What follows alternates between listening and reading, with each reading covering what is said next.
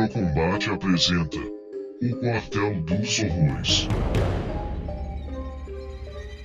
Sou o Sargento R. Da Força Aérea Brasileira e essa é a minha história.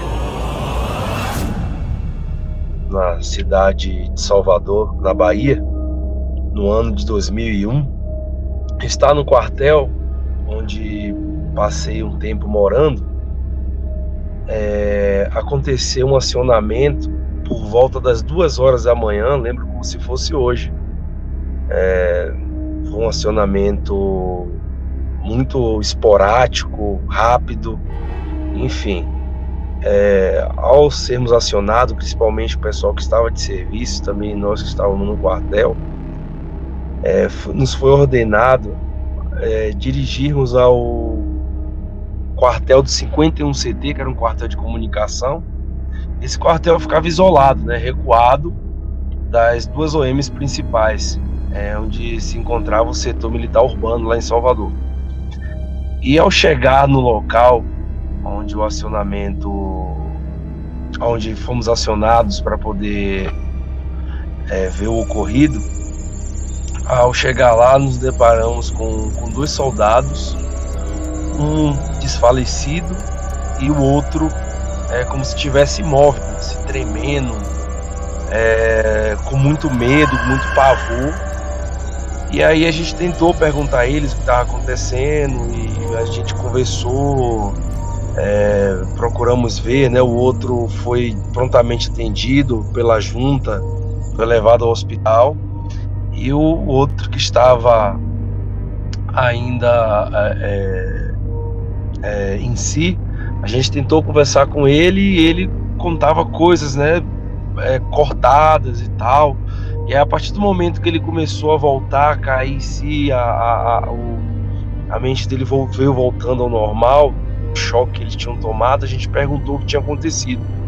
E aí eles nos relatou que chegou uma pessoa, nossa, até me arrepio quando eu lembro disso, chegou uma pessoa né? Esse 51 CT era bem assim dentro do mato, era um lugar muito recuado, muito isolado, né? É, muita mata atlântica, enfim. E o quartel era muito escuro, não tinha iluminação na época, né?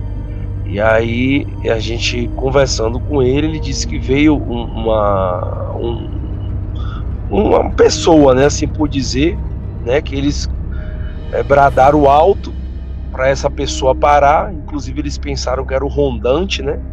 Que na época a gente tirava serviço, tinha um fiscal de serviço que a gente chamava de rondante, e de tempo em tempo ele ia em cada posto para ver se estava acontecendo algum problema, alguma situação nos postos, enfim. E o que aconteceu? Essa, essa suposta pessoa que os soldados relataram chegou próximo a eles. Então, quando os soldados deram o brado de alto, para essa suposta, esse suposto, essa suposta pessoa que estava invadindo o posto, né? E ele continuou se aproximando, segundo o relato do soldado. Continuou se aproximando e quanto mais ele se aproximava, eles não viam, né, segundo o relato, um rosto, né? Um rosto humano, eles viam só uma sombra. E aí, quando eles deram o alto mesmo, já tipo, o segundo soldado já estava com medo, né? Essa suposta pessoa começou a tipo como se estivesse pegando fogo, sabe? O corpo começou a acender, acender e ficou em chamas.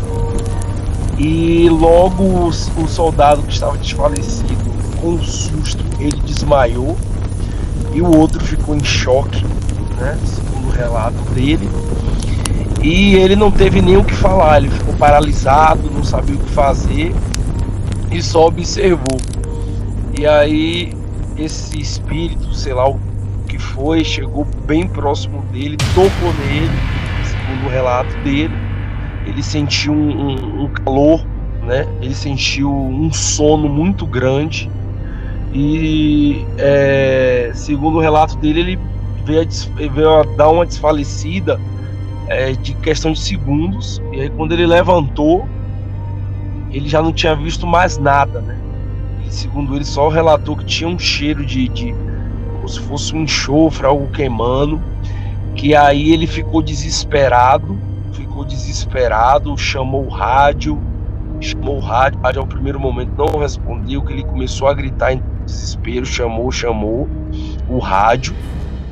E aí foi o momento que a gente foi acionado e fomos lá ver a situação toda.